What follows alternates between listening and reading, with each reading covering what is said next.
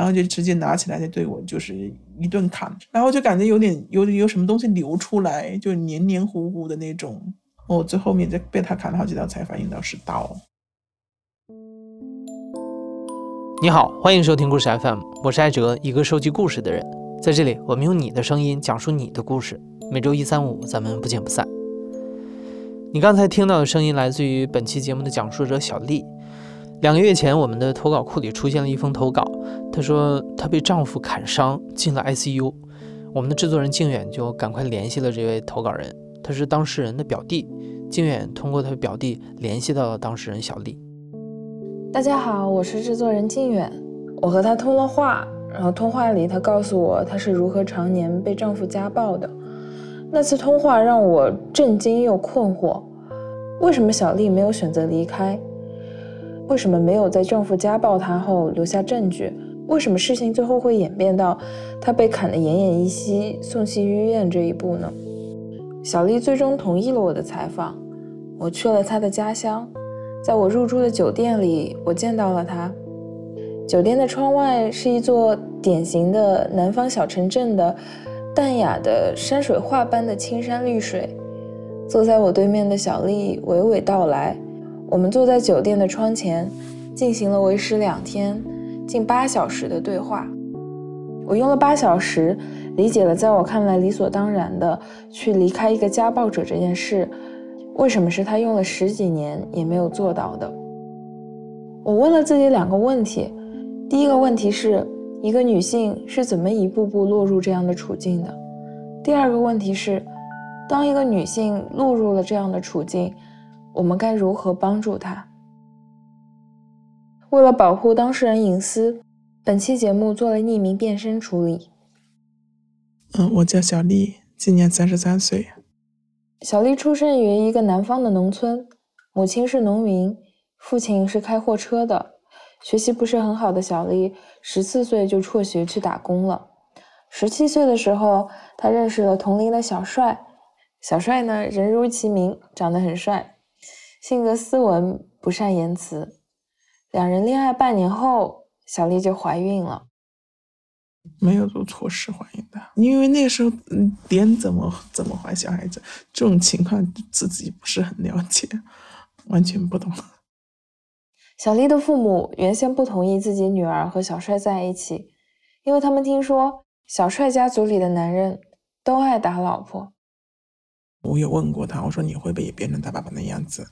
然后他就跟我说，他说他亲眼见到他妈妈这一辈子爱过他爸爸很多大，他就跟我说，他说他也不会让我过成他妈妈那样的生活。他说他一定，他说他也不会。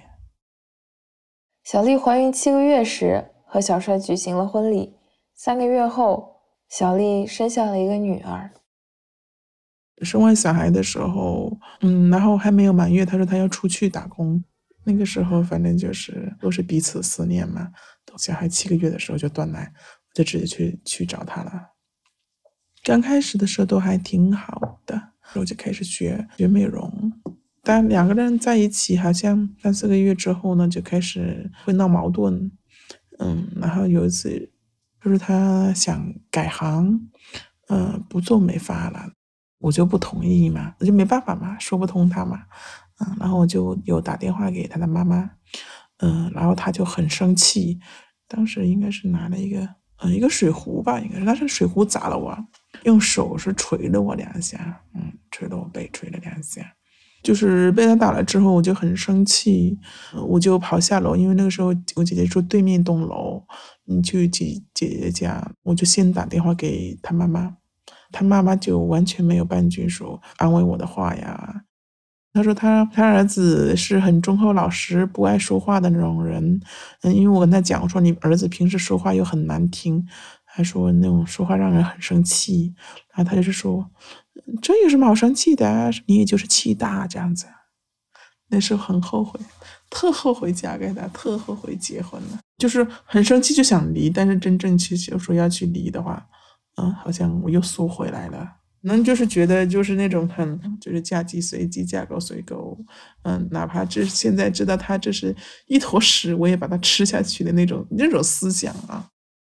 然后后面呢，他就去我上班的地方接我，很冷静的跟他说：“我说这种你这样子是不对的啊，这个地方我是接受不了。”他都说啊，他说都是他的错。后面我就想的时候，可能第一次、第一次太过于轻易的原谅他了，导致后面他经常会对我动手。婚后的小帅不再是那个老实的男孩，他在外人面前还是，但是在小丽面前，他开始变得阴晴不定，言行极端。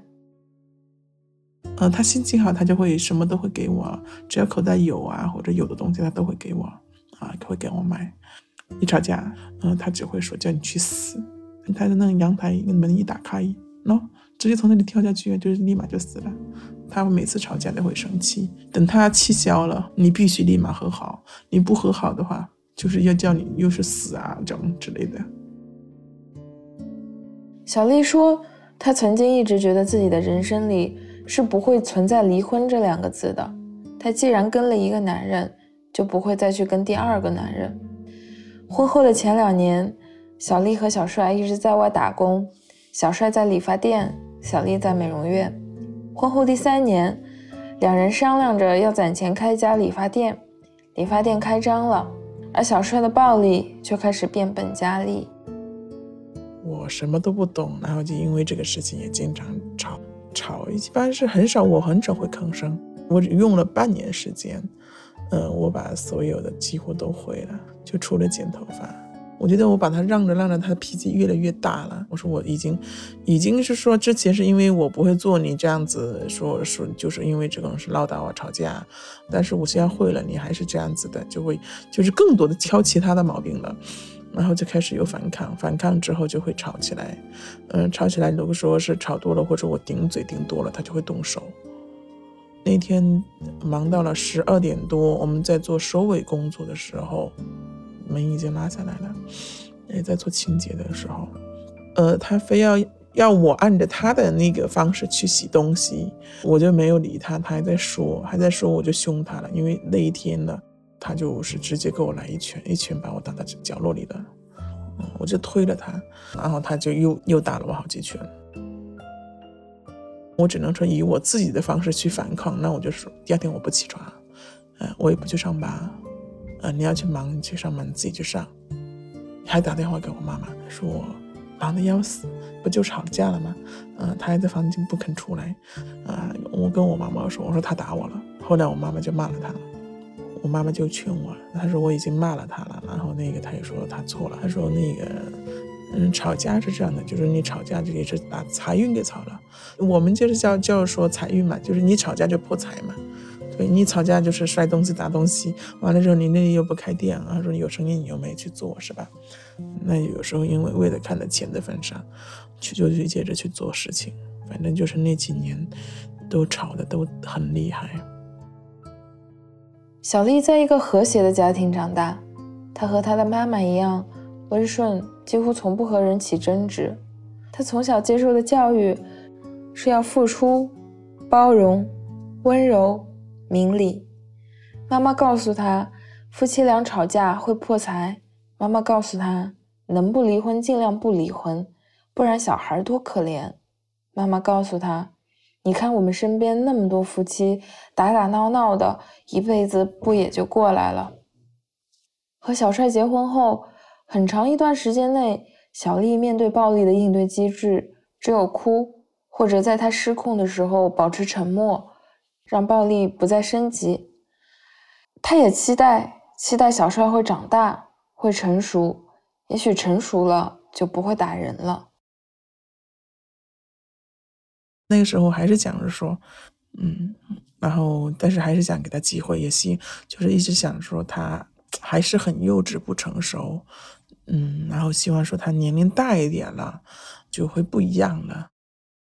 你们俩是同岁，为什么他要比你幼稚？为什么你要等他成长？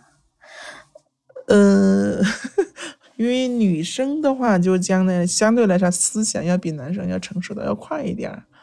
嗯，然后那个，可是你觉得打人是一种幼稚的行为吗？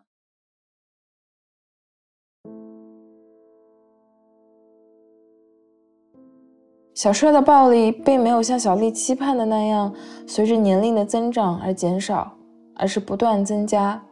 有一次，小帅狠狠地踢了小丽的腹部，导致小丽见红。小丽没有去医院，但是她也再没有像之前那样，每次被打以后就去亲戚朋友家借住。她一个人住进了宾馆，手机关机，销声匿迹的过了两周。这一次，小丽开始认真的考虑离婚。然而就在此时，她发现自己怀孕了。当时就怀了，这时候我就是很脑子一片空白，不知道怎么办。哎，就是很纠结，不知道怎么办。又想说他有这这样子的一个人。小丽这次怀的孩子没能留下来，医生说孩子在体内一个多月的时候就停止发育了，正是因为小帅当时踢的那一脚。他踢我那一次是在我知道怀孕前面半个月，我就跟小帅讲，我说你医生就是问了声原因，我说就是你之前那一次那一脚，可能就是把我给踢伤了，导致就是说小孩子这样子就是不正常。然后他当时就挺内疚的，那段时间他也挺照顾我的，嗯，慢慢的他就开始就不怎么动手了，就那一次以后，没有了一个孩子。但是换来了家庭的安宁。以前在家暴的阴影下，小丽说觉得自己的未来是一片漆黑的。但小帅的改变让她开始对生活有了期望和期盼。小帅告诉小丽，如果小丽给自己生一个儿子，自己的改变就会更大。不只是小帅，婆家、娘家、朋友全都告诉小丽，只要生了儿子。丈夫的性格就会变好，小丽就在这种期盼中再次备孕，生下了一个儿子。生完儿子后，小丽去了另一座城市，开始从事卖美容仪器的微商工作。那个时候，理发店的生意已经不景气了，所以小帅也跟随小丽一起去了。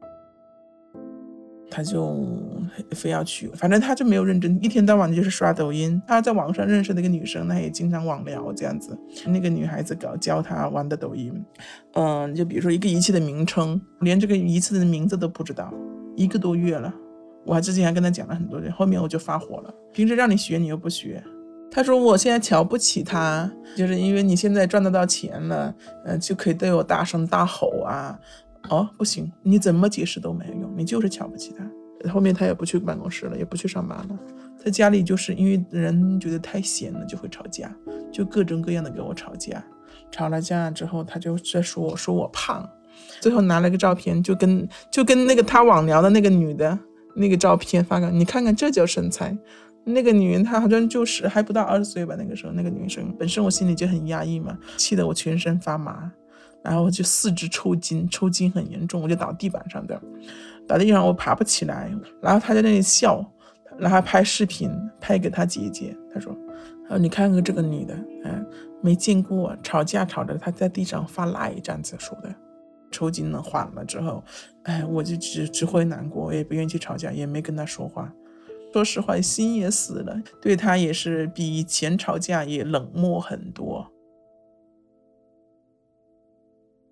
家暴道歉和好，家暴道歉和好之后的几年里，这段婚姻就不断的在这个轮回里循环着。婚姻的前期，小帅在家暴后每次的道歉都会说：“我不会了，我下次不会了。”到了婚姻的后几年，他不再说我不会了，他只会一遍遍的说：“我控制不了自己，对不起。”但是我控制不了自己。小丽开始意识到，小帅的家暴不是一个可以通过感化和原谅能解决的问题，这更可能是小帅骨子里的基因，像是一种他哪怕厌恶也无法躲避的归宿。可能他先天他就是这种性格。呃，小时候可能说之前没有爆发出来，然后后面就是全都爆发出来了。他的父亲，呃，骂他的妈妈就很厉害，骂得很很难听，咒咒骂骂。他对他的妈妈有时也是一样的，他妈妈平时也会唠叨他，嗯，说多了说的他也就是没话说，他就会站着跟他妈妈说的。他说：“你去死啊！那么多人喝药的，你你死的，你怎么不去喝药？你怎么不去死啊？”这样子，妈妈他妈妈就会很生气、很伤心，坐在那里哭。后面我呃，我有跟他说，我说你你现在都已经就学你爸爸一样的了，你甚至是比他更更过分、更厉害。然后每次这样说，他就不吭声。节目最开始的时候，我问为什么小丽会陷入最终这样的处境，为什么事情会走到那一步？我想一部分是因为容忍，在太长久的岁月里。太多的人告诉他要去容忍，父母告诉他要为了孩子容忍，他自己告诉自己要为了赚钱容忍，要为了丈夫终有一天能够蜕变而容忍。但有一天，再一次的家暴以后，小丽终于忍无可忍，她和小帅进行了最后一次谈话。如果小帅再不改变，无论有再多阻碍，小丽都会选择离婚。那次谈话后，可能是感受到了小丽的决心，小帅的道歉比以往更加的诚恳。可是一个月后，小帅再一次的开始破口大骂，心里就是懵了，你知道呗？才多久啊？一个多月之前我跟你说的这种话，有几天就开始说难听的话吗？他说你最好死在外面，死在外面别回来了。我是不会给你再打电话的，最好我能接到你的电话，就是等通知，通知你死在外面，我去通通知我去给你收尸啊！我当时就是一下子就是，嗯，没得救了，我们俩婚姻就没得救了，不用去考虑别的。后来他发现你没有回家，然后没回家，然后后面就是电话轰炸，他就会打几十个，发信息也是，那一发就是五六十秒的，就发个四五十条这样子，打一百多个电话这样子，一直打一直打。然后后面就是就是经常缠着我要我回来，然后就是我儿子就说想妈妈，他也不睡觉，因为连着几天的这样子就一直哭，到了晚上就哭，然后我也就是看着他哭，我就心软了，我说算了，我回来了吧。那个时候就开始用刀了，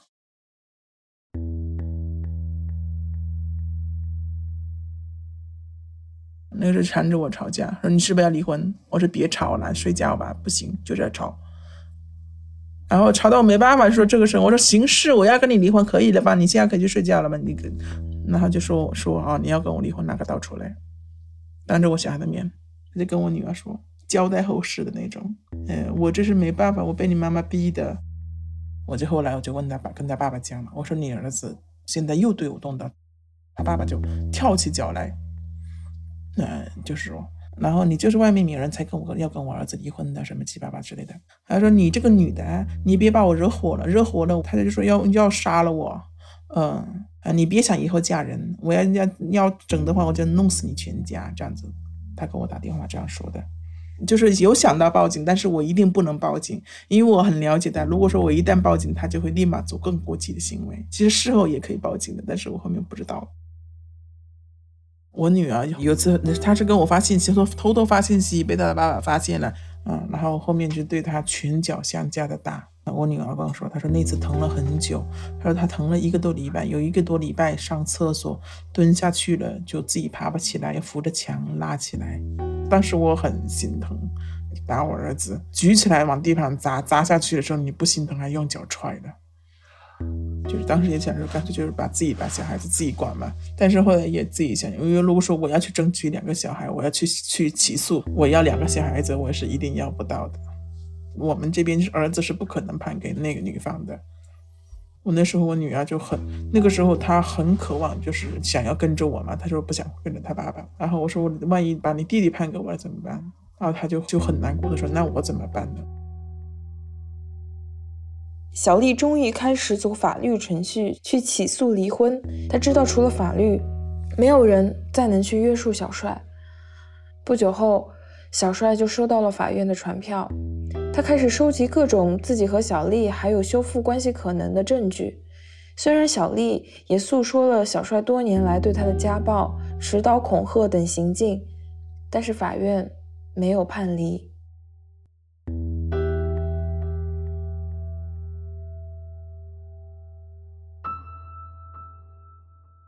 判决书上是这样写的：呃，男方不同意离婚，他说还有修复可能。呃，按法律他说我们这边就是这样的，要以三次报警记录，或者是说呃有视频或者拍照片啊这一类的证据，有这些法院才会一次性判离。判决完了之后，最后没几天，我就接到那个小帅的电话，他就跟我说，他说他同意离婚。但是说就是私下调解嘛，我当时也跟法院这样说的。我说要调解也通过法院，私下我一定不会跟他呃调解的，这种人过激行为。他说好，明白了。然后后面到最后，呃十二月十号那天，法院给我打电话，嗯，提前了应该是个把小时的时候给我打电话。他说我呃四点到五点的时候有空，对方说非要调解，就我们就是因为他同意离婚，为这个事情下一步去调解嘛。然后一到法院他就翻盘了，嗯，他说他不离婚，不同意。那不同意的话，双方律师都在，那就就那就不同意就不用去调解嘛，就没没必要再接着下往下说嘛。那我们就回出来，从调解室出来，他就拉着我，他说叫我别走，他说我女儿有话跟我说，因为他当时把我女儿叫去，我说别为难小孩子，不用说了，就从法院出来，律师也跟我讲，叫我跟他一起回去嘛，嗯，回去做他的车，因为律师还有他的司机两个人嘛。然后，当然他就一从正大门一直一直跟着我屁股后面说有话跟我说或者干嘛的，我就没有理他，叫我别走，就是恳求的意思。然后我就觉得这种太多次了，我也无动于衷，这样恳求我就没有去理他。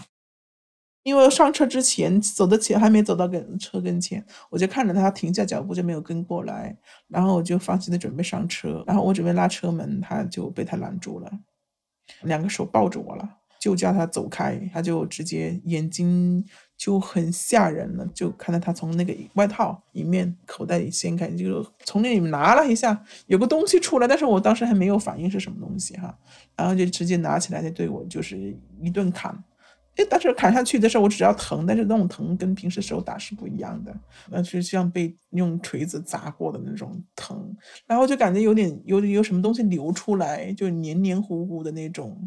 我最后面就被他砍了好几刀，才反应到是刀。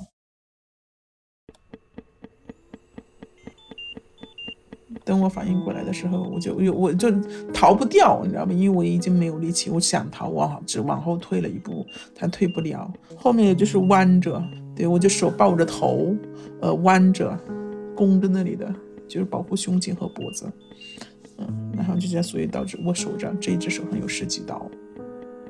背上和肩膀上，还有手臂上被他砍了，这个我知道。然后后面就是头上、下巴、胸前还有脚上被被他砍，我都没有知觉了。意识模模糊糊的时候，听到外面很多声音，但是你眼睛睁不开。听到那个我的律师在说打幺二零，他说要赶紧来，赶紧来，这里杀人了，那个男的把女的杀，呃，杀得一塌糊涂啊，这样子。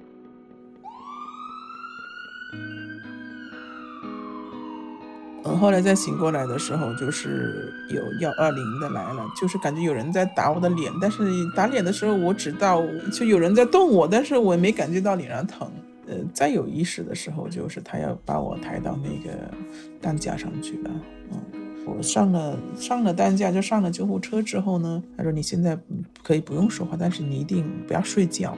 我也一直在睁着，睁着眼睛，睁着睁着，我就觉得我好累了。就有听到医生在说，他说对方他那个男的没有生命体征，一共的话砍了三十二刀。再后来，我妈妈就我父母就进来了，然后我也没叫我爸，没力气了。然后因为就出血之后，就视力就会清晰很多嘛。然后我就抖，我看见我妈就这样抖着去，边哭边抖，抖着走到我边上去。然后看到我妈哭，我就立马，我就鼻子立马就酸，眼泪快要出来了。小帅当着小丽的律师和律师的司机两个目击证人的面，砍伤小丽共三十二刀，随即他切开了自己的喉管，当场死亡。右侧头部、耳廓、下颌部、胸部、胸背部、四肢多处被刀砍伤，其中左肩部、左肘部深刻见骨，全身多处肌肉断裂，右侧尺神经损伤。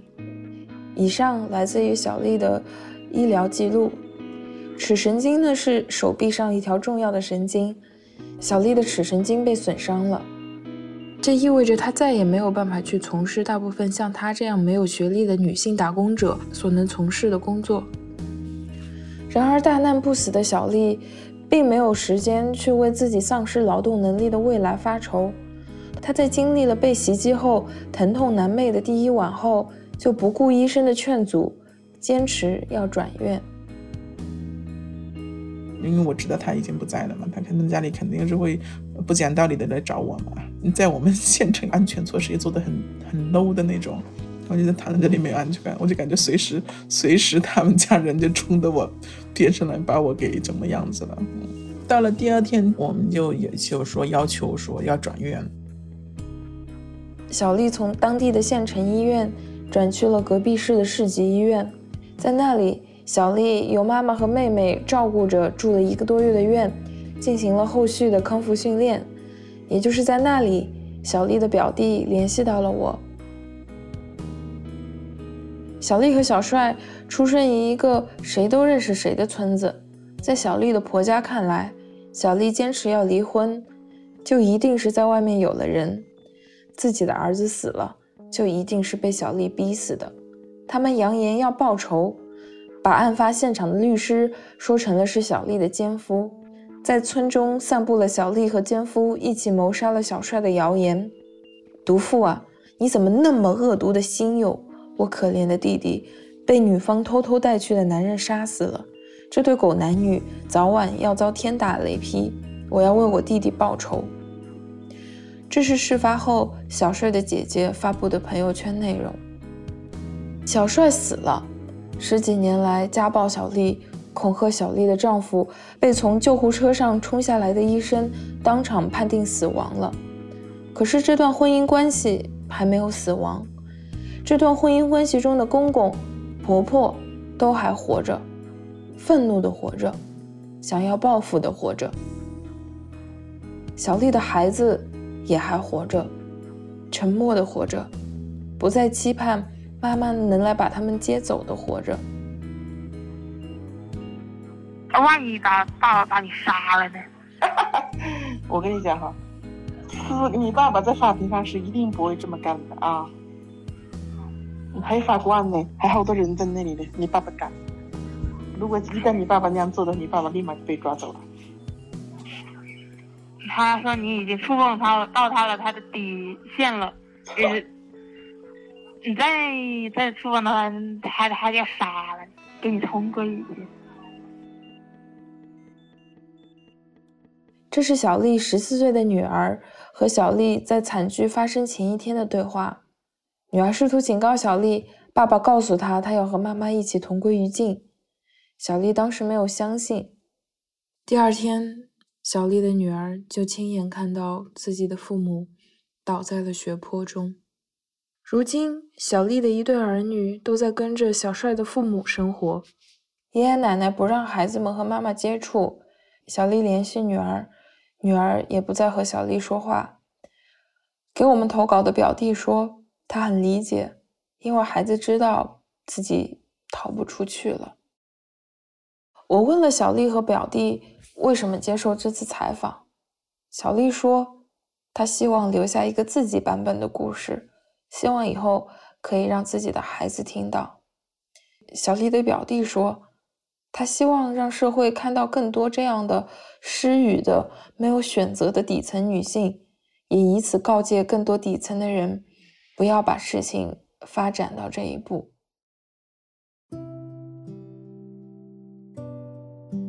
那么，我们该如何帮助小丽呢？一开始，我告诉小丽。你应该打官司把孩子们要回来，我可以帮你找公益律师。可是小丽告诉我，她现在需要先养伤才能去解决孩子们的问题，他至少在一年内无法工作，也因此无法做到养育两个孩子。我联系了一个反家暴组织“万家无暴”的万飞老师，万飞老师帮小丽联系到了一笔提供给家暴受害者的医疗辅助基金。除此之外，万飞老师还提供了一个很重要的信息：小丽之前说，她之所以没有报警，是因为她知道小帅的性格极端。万飞老师说，其实能否留下证据和施暴者的性格无关。当受害者想要寻求法律保护的时候，他就必须要拥有证据意识，比如事先在家中装上监控，那么无论施暴者的性格如何，监控都会拍下证据。小丽曾跟我说，她想找一个心理咨询师聊一聊，她时常半夜一个人的时候感到惊恐。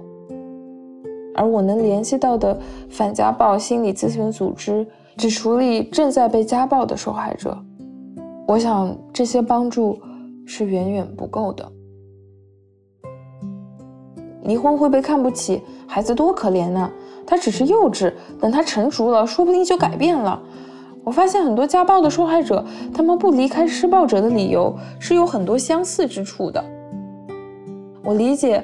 可能在大部分的这些会选择隐忍的受害者的生活半径里，这些理由就是他们听到的全部声音。我把这些理由列了出来，请我身边的朋友给出了他们自己的解读，并且整理放在了故事 FM 本期的微信文案里。在节目的最后，我也想邀请大家，如果正在听节目的你对这些理由也有着不同的见解。欢迎你在评论区把它写出来。如果你有更多的可以帮助小丽的途径和意见，也欢迎你分享。我希望小丽和像小丽一样的人能听到更多的声音，得到更多的帮助。